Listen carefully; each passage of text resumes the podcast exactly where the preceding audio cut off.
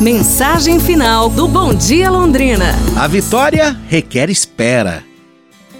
Ao chegar em casa, após ter assistido a uma ópera, uma senhora abastada notou que havia perdido seu colar que recebera do marido há poucas semanas. Pensou ter perdido no carro. Aí ela desceu as escadas, foi até a garagem. Examinou, olhou no carro cuidadosamente, mas nada, não encontrou.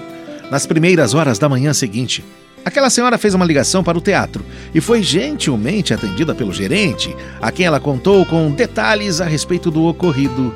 O gerente, interessado em colaborar, pediu que permanecesse na linha, pois ele iria perguntar ao administrador. Bom, procurando pelo administrador, ele informou que a joia havia sido encontrada em meio aos papéis retirados do chão do teatro e guardada em um lugar seguro naquele momento.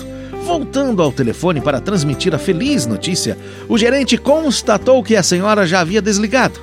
Ela não teve paciência de esperar.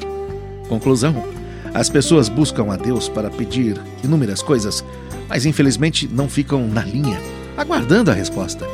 Desanimam depressa demais e vão em busca de uma solução por si só, esquecidas do fato de que Deus algumas vezes demora numa resposta porque o tempo não é oportuno ou porque a nossa vontade não está em perfeita sintonia com a dele.